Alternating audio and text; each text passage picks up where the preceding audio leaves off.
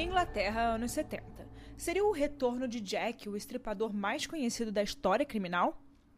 No caso de reais de hoje, a história da maior investigação do Reino Unido que junta todos os clichês de um bom caso de true crime com umas partes bem pesadas de misoginia. O nome dele, Peter Sutcliffe, mais conhecido como o estripador de Yorkshire. Aqui é a Erika com vocês em mais um episódio dos Casos Reais.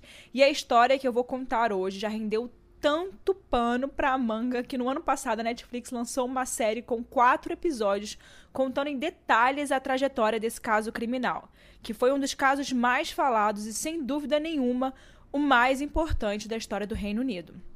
Antes disso, Deixa eu lembrar aqui vocês uma coisa. Você sabe que agora a gente tem episódio duas vezes na semana, né?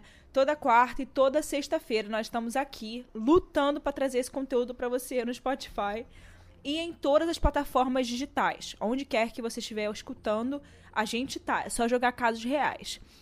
Então já avisa aí pra galera que ainda não conhece a gente, seus amigos aí, se é que você ainda tem amigos depois da pandemia, porque a, a, a a lista só diminuiu, mas se você ainda tiver uns três amigos aí, você manda um, o link daqui do podcast para quem gosta, assim como você, de uma boa história de casos reais e true crime.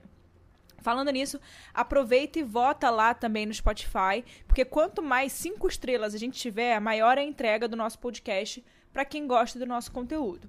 Segue lá a gente no Instagram, arroba Casos Reais Oficial, e o meu é Erika com K, Mirandas com S no final eu respondo e reposto todos. Todas as vezes que vocês me postam nos stories, eu reposto, mando uma mensagem para vocês, eu sempre olho.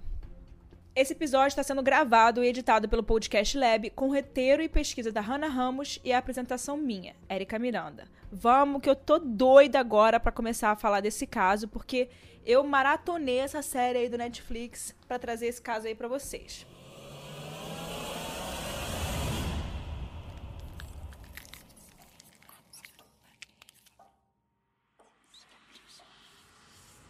Peter William Sutcliffe nasceu em Bingley, em Yorkshire, em 2 de junho de 1946.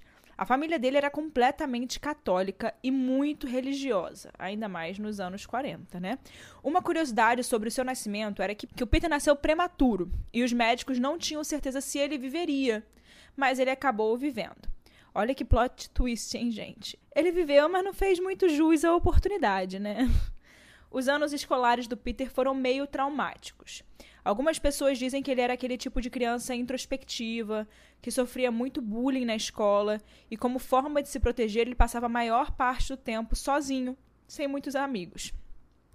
E somando essa questão da relação que ele tinha com os colegas de escola, ele também não era uma pessoa muito aberta dentro de casa, com os familiares. E com isso, a relação com seus pais e a família era bem distante. Ou seja, ele não se abria, não falava sobre a vida dele, sobre o que ele estava sentindo, as suas angústias, os seus problemas, ele não dividia a vida. E por outro lado, ele também não tinha muito, e por consequência, ele não tinha muitos amigos, né, gente? Ou seja, o pior cenário para uma criança, adolescente, jovem, né? Porque nessa fase a gente sabe como várias questões acabam surgindo e a gente desenvolve na adolescência a nossa capacidade de lidar com os problemas, com as pessoas, com a vida, enfim. E para você ter uma ideia, por conta desse jeito que ele tinha, muitas vezes ele faltava às aulas para não precisar interagir com as pessoas. Então, o que era uma infância problemática acabou se desenvolvendo ainda mais e influenciando no seu caráter e também na sua personalidade quando ele se tornou um adolescente. Ele era um típico adolescente solitário, um cara bem esquisito e talvez até mesmo pela influência, né, na forma como ele lidava com a escola e a situação que ele passava, sofrendo bullying, ele não continuou os seus estudos depois dos 15 anos de idade. Bom, agora falando um pouco sobre a família do Peter, porque isso, claro, influencia bastante em como ele era e como ele reagia aos acontecimentos da vida dele. Primeiro, vamos começar pelo pai. O pai do Peter era um pai bem ausente e eles não tinham uma relação afetuosa. Ele era conhecido por seu vício em álcool e, mesmo fazendo parte de uma família super religiosa, que ia à igreja toda semana, um cara casado, com filhos, etc., ele não era bem um exemplo de pai e nem era o católico padrão, né? A relação dele com a esposa, a mãe do Peter, era bem conflituosa. Primeiro, porque eles estavam inseridos em um ideal de família católica nos anos 70 o que já diz muita coisa pra gente em relação à cultura e a forma como eles enxergavam a sociedade e o mundo, né? Segundo, porque o pai do Peter não respeitava nem um pouco a sua esposa, o que causava no Peter uma raiva muito grande. Ele já não era um pai presente, afetuoso, era alcoólatra e ainda batia na mãe. Imagina crescer numa situação dessa, né, gente? E mesmo que Peter, que era o filho mais velho dos seis filhos que os pais e mesmo que Peter, né, que era o filho mais velho dos seis filhos que os pais tiveram, fosse tomar parte dessa relação que ele não concordava, porque amava muito a mãe dele, ele tinha medo de ser espancado pelo pai e ele acabava reprimindo todo aquele sentimento dentro dele. A relação que o Peter tinha com a sua mãe era muito idealizada. Ele vivia a mãe como uma mulher perfeita, acima de todas as coisas. Então isso mexia muito com ele, com toda certeza. E quando ele deixou a escola, nos 15 anos de idade dele, o Peter acabou entrando em alguns empregos que não tinham muito a ver com a personalidade e com a idade dele. Uma vez ele chegou a participar de um estágio em engenharia em uma empresa, por exemplo. Mas talvez o trabalho mais estranho de todos, e consequentemente o trabalho que ele mais amava, era o de coveiro tinha um cemitério perto da casa dele chamado Bingling Cemetery. E assim que ele entrou nesse trabalho, ele demonstrou que estava super satisfeito com tudo que ele fazia e com as coisas que ele via. Sim, gente, é isso que vocês ouviram. Trabalhar como coveiro, sem sombra de dúvidas, foi um ponto de virada na vida do Peter. Porque lá ele teve acesso a vários cadáveres e o conhecimento de como manipular esses corpos, né? E em alguns relatos sobre a vida dele, a gente encontra a informação de que isso acabou transformando Peter em um sádico. Ele adorava ficar observando os cadáveres e muitas vezes ele fazia hora extra de boa, sem nem reclamar. O sonho do patrão, né? Como se estivesse trabalhando em um parque de diversões. Ele não queria sair de lá. Ele falava para as pessoas que tinha o melhor emprego do mundo. Acho que isso dá para resumir aí a ideia que eu quero passar para vocês, né, gente? Quem é plena consciência que acha o emprego de coveiro de boa, né? Você pode até gostar do que você faz, mas não é um, um ambiente legal. Ainda falando sobre a sua família, um evento que pode ser considerado muito importante na vida do Peter e talvez muito traumático também foi quando seu pai acusou a esposa de traí-lo e acabou insultando a mulher na frente da família inteira, sem a menor vontade de tentar tratar ela bem, sem respeito por ela. E Peter, que via a mãe em um pedestal que colocava ela nesse altar, ele ficou completamente desnorteado com esse episódio. E tudo indica que isso acabou tendo consequências muito graves no psicológico dele e na forma como ele passou a enxergar as mulheres. Esse incidente, na família dele em particular, teve um impacto muito sério na psique de Peter. Ele sempre pensou em sua mãe como uma mulher perfeita e esse evento fez acreditar que todas as mulheres traem, que são mentirosas, que não são confiáveis e por aí vai. Nessa época, enquanto ele já trabalhava como coveiro, ele começou a demonstrar alguns impulsos meio macabros. Os colegas de trabalho dele já estavam cientes de como ele gostava de trabalhar ali e, de, e da forma que ele enxergava aquele trabalho com fascínio, né? Ele estava obcecado com aquele trabalho. Diziam, inclusive, que o Peter tinha um humor bem esquisito para certos tipos de coisa, e isso chegava a deixar as pessoas bem desconfortáveis. Mal sabiam eles que nessa época o Peter desenvolveu um desejo muito forte e muito perturbador por prostitutas.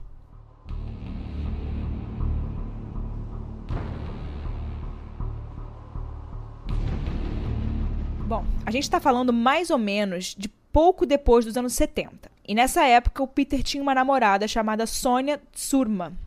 A Sônia nasceu em 51 e a sua família era de Tchecoslováquia. E ela conheceu o Peter em uma noite quando ela tinha ido a um pub da região onde ele morava. Naquele dia, o seu pai tinha proibido que ela fosse a essa festa no pub, mas ela não quis ouvir o pai dela. Nessa época, ela tinha 16 anos e não fazia ideia de que o cara que ela tinha acabado de conhecer estava estuprando e matando mulheres pela cidade nos seus tempos livres, né, no tempo off dele. A repórter Barbara Jones entrevistou Sônia em meados dos anos 80 e disse que ela era a pessoa mais irritante, estranha e fria que ela já tinha conhecido. Fecha aspas. E que ela era, abre aspas, incrivelmente espinhosa e exigente. Fecha aspas. Bom, O fato é que Peter e Sônia se casaram em 1974. Eles quiseram ter filhos, mas as tentativas foram bem difíceis porque Sônia não conseguia desenvolver a gravidez. E isso já tinha acontecido mais de uma vez. Então é meio frustrante, né? Quem passou por essa situação deve imaginar. Até que os médicos finalmente declararam que ela era fisicamente incapaz de engravidar. E isso acabou contribuindo muito para piorar ainda mais a saúde mental de Peter, que já não era muita coisa boa, né? Um fato sobre o Peter era que ele contratava prostitutas desde que era adolescente. Ele gastou muito dinheiro com isso e às vezes ele enfrentava problemas financeiros por conta desse hábito, que na verdade era mais do que isso, né? Era um vício. Quando afeta a parte financeira é um vício, né? E um outro fato é que ele nunca parou de visitar prostitutas, mesmo depois do casamento. Num desses encontros, ele foi enganado por uma prostituta. E a história foi a seguinte: ela meio que zombou dele num pub que, que ele costumava ir sempre. E isso deixou ele com muita raiva e com ódio em relação às mulheres no geral. Não foi só, só sobre essa pessoa, não. Alguns relatos levam a crer que esse foi o verdadeiro começo dos seus instintos criminosos, né? Voltados para a parte feminina, né? Ele só procurava mulheres. Em outubro de 1985, a polícia recebeu uma ligação falando que tinha o corpo de uma mulher no Parque Prince Philip, que ficava em Leeds. É uma região de Yorkshire. É, lá na Inglaterra eles chamam de condados, que são tipo como se fossem bairros pra gente. Então era dentro da cidade deles, só que só que era um pouquinho um pouco, um pouco mais longe. E pelo estado que o corpo foi encontrado, dava para perceber que ela foi atingida de forma muito violenta na cabeça. A polícia, por razões de investigação né, do caso, decidiu não levar a público a informação de como a vítima foi encontrada. Eles acharam essa a melhor solução, porque poderia atrapalhar no curso das investigações. Mas, algum tempo depois, né, foi descoberta a identidade dessa mulher, que tinha 28 anos na época. O nome dela era Vilma McCann, uma mulher divorciada que tinha quatro filhos. A Vilma tinha saído para beber na noite anterior, quando o crime aconteceu. Ela estava a 150 metros da casa dela e os filhos estavam dentro de casa sem saber de absolutamente nada. Ela foi atacada na cabeça duas vezes com um martelo e esfaqueada várias vezes no pescoço, abdômen e tórax. E uma coisa bem interessante, né, sobre esse assunto veio do médico legista responsável que fez a autópsia no corpo da Vilma. Ele disse o seguinte: o assassino não teve nenhuma pressa de fazer todas aquelas coisas. E que, pela experiência dele, com todos esses anos trabalhando com isso, a pessoa que fez esse crime provavelmente tinha um grau de distúrbio mental que precisava ser levado em consideração no andar das investigações. Ela morava na mesma região do pub que ela frequentava. Essa era uma região de pessoas com menor poder aquisitivo na cidade, com muitos imigrantes também. Uma outra coisa que acabou juntando com todas essas especulações sobre o crime era que a Vilma, ela morava num bairro próximo de onde havia uma região de prostituição, o que trazia ainda mais motivos para a polícia suspeitar de que esse crime estivesse de alguma forma ligado à prostituição, né? Uma coisa encaixava na outra. Uma mulher mãe de quatro filhos, que saía para beber. Naquela época, né, a sociedade já é preconceituosa, imagina naquela época. Separada do marido. No mínimo, devia ser uma prostituta na cabeça deles, o que é bem misógino, né? A própria imprensa da época se dirigia a ela como uma mulher da noite, que gostava de sair para beber, se divertir, num tom bem depreciativo mesmo, gente. Vocês sabem, se há 10 anos atrás, se é hoje as coisas são dessa forma, imagina naquela época, né? O pai das crianças, na verdade, era um cara violento, viciado em drogas e super compulsivo.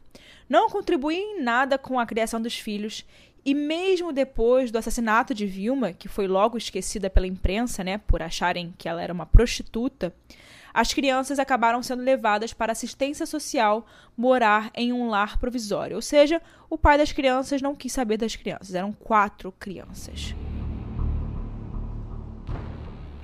Em janeiro de 76, mais um caso acaba sendo somado a essa história estranha. Um corpo foi encontrado atrás de uma padaria. Eles acabaram identificando a vítima, que era a Emily Jackson, que tinha 42 anos na época. Ela era casada e tinha três filhos.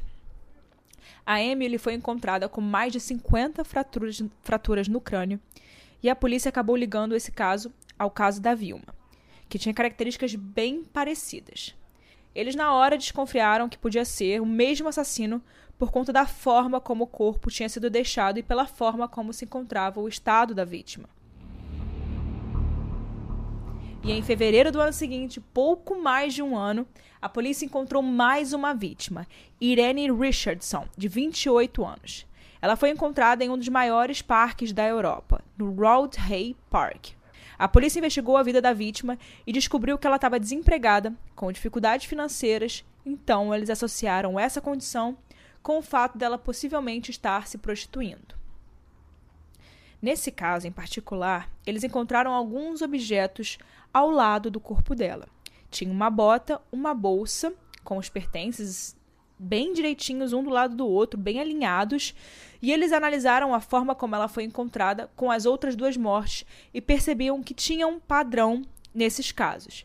Então, eles aí viram, né, como vocês já devem imaginar, que se tratava realmente de um serial killer na região. Naquela época, as histórias sobre o Jack Estripador ainda estavam muito vivas na memória da imprensa e das pessoas. E com isso, né, quando essas notícias saíram, eles acabaram comparando muito com os casos do Jack Estripador. Faziam algumas piadas, tipo, será a reencarnação do Jack Estripador? Será que é o Jack Estripador da região? Mas isso não ajudava em nada, né? Muito pelo contrário. A polícia, para falar a verdade, era super desorganizada. Não havia nenhuma preocupação em, guarda, em guardar né, direitos históricos dos casos. As informações eram perdidas no caminho. Era um horror, gente. Se vocês verem a série, vocês vão ficar. Isso vai ficar bem claro para vocês. É uma bagunça a polícia naquela época e naquela região. E logo dois meses depois, em abril de 1977, teve a quarta vítima. O nome dela era Patrícia Atkinson e ela tinha 32 anos de idade e era mãe de três filhos. Ela trabalhava como prostituta, mas, ao contrário das outras vítimas, a Patrícia foi encontrada morta dentro do próprio apartamento. E por aí, gente, não parou. Em junho de 77, dois meses depois, outro corpo foi encontrado. O nome da vítima era Jane MacDonald e ela tinha apenas 16 anos. Ela trabalhava em um supermercado e estava voltando de noite para casa. E aí a imprensa caiu em cima desse caso e ele acabou ganhando repercussão muito grande, né, nacional, por se tratar de uma jovem e não ter nada, né, que relacionasse ela com alguma coisa de prostituição. Então era como se eles levassem o caso dela mais a sério, porque ela era uma menina que não tinha nenhuma ligação com prostituta, enfim, para eles, a Jane era uma vítima e as outras mulheres eram prostitutas que gostavam de se divertir. Então agora, para eles, o caso tinha ficado sério. Vocês conseguem entender isso, gente? É bizarro. E como esse caso ganhou uma repercussão ainda maior, o Departamento de Investigação Policial acabou tendo um meio de investigar, né? facilitou o meio, o jeito deles investigarem pela repercussão e também de lidar com esses crimes. Eles contrataram mais pessoas, aumentaram a equipe e tentaram abrir as possibilidades de investigação, inclusive tentando conversar diretamente com o criminoso pelo jornal. Sim, é isso mesmo que vocês acabaram de ouvir, gente. The Yorkshire Ripper has struck again. Unlike the previous victims, she was no prostitute. Eles meio que criaram um quadro no jornal da cidade, mandando uma mensagem para o assassino. O texto do jornal falava que ele estava matando mulheres que tinha ódio às prostitutas, mas que seu último caso havia dado errado, porque ele tinha acabado de matar uma mulher inocente, né, gente? Que trabalhava e que não tinha nada a ver com o perfil de mulheres que ele assassinava. Ou seja, né, um texto completamente preconceituoso que praticamente dizia que ele tinha aval para matar prostitutas, né, gente? Um absurdo. Mas vamos voltar aqui para o caso. Essa matéria acabou não dando em nada e o assassino obviamente não respondeu. Inclusive, em julho de 77, um outro ataque aconteceu. A mulher foi esfaqueada na cabeça, mas ela sobreviveu com danos permanentes e não pôde ajudar na investigação. Ela não conseguia lembrar das coisas muito claramente. Enquanto isso, as informações iam chegando e tinha uma força-tarefa da polícia tentando investigar o desenrolar de todos esses casos. Até que em outubro de 77, na cidade de Manchester, um pouco mais distante de Leeds, a nova vítima foi encontrada. O nome dela era Jean Jordan e ela tinha apenas 21 anos. E quando isso aconteceu, ela já estava desaparecida há pelo menos 10 dias, o que era bem assustador, né? Ela também foi esfaqueada e a sua cabeça estava completamente amassada, gente. A Jean era prostituta e o lugar onde ela foi encontrada era conhecido justamente por ser uma localização onde a prostituição era facilmente né, encontrada. Meses depois, a segunda sobrevivente, Marilyn Moore, ao contrário da primeira, né, que tinha sobrevivido, ela conseguiu contar para a polícia que tentou se proteger enquanto ele batia nela e que puxou a calça do criminoso. Por conta da Marilyn, a polícia conseguiu nessa época fazer o primeiro retrato falado do caso, o que mudaria, né, o rumo das investigações. Outras vítimas apareceram nos meses seguintes. Ellen Hitka, de 18 anos, encontrada na cidade Huddersfield, morta em janeiro de 78 a Vera Milliard, de 41 anos, encontrada na cidade de Manchester, morta em maio de 78, e Josephine Whittaker, de 19 anos, encontrada na cidade de Halifax, morta em maio de 79. É muita gente. Nessa época havia uma comoção geral sobre esses crimes, e a polícia achou adequado que as mulheres não saíssem nas ruas sozinhas o que contribuiu muito para que os maridos aproveitassem dessa situação para controlar as esposas. Gente, é muito interessante assistir essa parte no documentário, é, na série do Netflix, por quê? Porque realmente virou um terror para as mulheres naquela época. A gente tinha, as mulheres no geral, né? Eu não vivia aquela época, mas tinha perdido a liberdade de sair, de ir e vir. Não tinha mais essa liberdade. Você imagina o medo que não tinha, não estava caindo na população, medo de sair e ser morta. Nesse meio tempo, chegou até a polícia uma gravação de áudio. Ela estava sendo dirigida para o principal responsável pela investigação do caso e o autor da gravação se dizia o criminoso. Ele provocou a polícia, se chamando de Jack, o estripador, e dizia algumas coisas que não levavam a lugar nenhum. Mas para a polícia, mesmo o conteúdo do áudio não tendo tanto, tanto valor assim na investigação, eles acreditavam que tinham uma voz além do rosto como prova. Meses depois, em setembro de 79, mais uma vítima foi encontrada. Bárbara Leach, de apenas 20 anos, foi morta em Bradford. Depois desse caso, a polícia tomou uma medida bem inusitada para a época. Ela foi para as ruas, dentro de uma cabine, pedir ajuda para as pessoas. Isso mesmo, gente, na rua. Foi estimado que eles chegaram a investir um milhão de libras pedindo para as pessoas olharem o retrato falado e ouvirem a voz para ver se alguém conseguia reconhecer o criminoso. E olha que isso não se estendia apenas a essas cabines na rua, não. Inclusive, nas baladas, eles colocavam o áudio do criminoso para ver se alguém reconhecia. Isso, na balada. Imagina você numa balada e do nada eles começam a tocar o áudio de um criminoso que está assustando a população, e as mulheres não estão mais saindo de casa por causa disso, né? Bom, a ideia era fazer com que todo mundo ouvisse aquela gravação e se acostumar com ela para que encontrassem o criminoso, né? Para que ajudassem pelo menos. Vou dar um spoiler aqui bem rápido. Se você não quiser ouvir, pula. A campanha não trouxe nenhum retorno. Mais nomes e mais vítimas. Marguerite Walls, de 47 anos, na cidade de Leeds, morta em agosto de 1980. Jacqueline Hill, de 20 anos, na cidade de Leeds, morta em novembro de 1980. E com isso, né, gente, a polícia resolve colocar um toque de recolher para as mulheres. Mulheres não podiam mais sair às ruas a partir de determinados horários.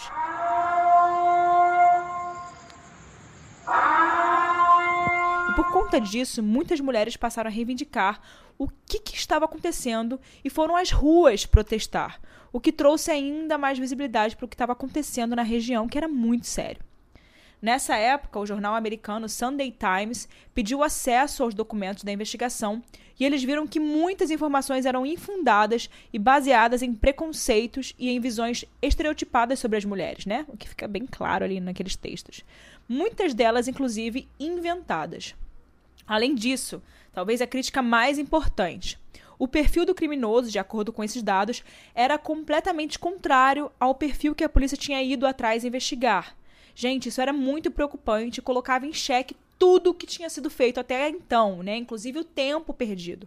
Mais uma prova de como as investigações eram completamente desorganizadas e como eles se valiam, né, de opiniões e estereótipos ao invés de fatos, né, gente? Absurdo. E num dia comum, um policial estava fazendo uma ronda por uma área conhecida por ter muita prostituição e viu uma cena curiosa. Um homem e uma mulher estavam dentro de um carro e esse homem parecia muito nervoso. A polícia achou estranho, né? Porque quando eles foram checar a placa do carro, a placa era falsa.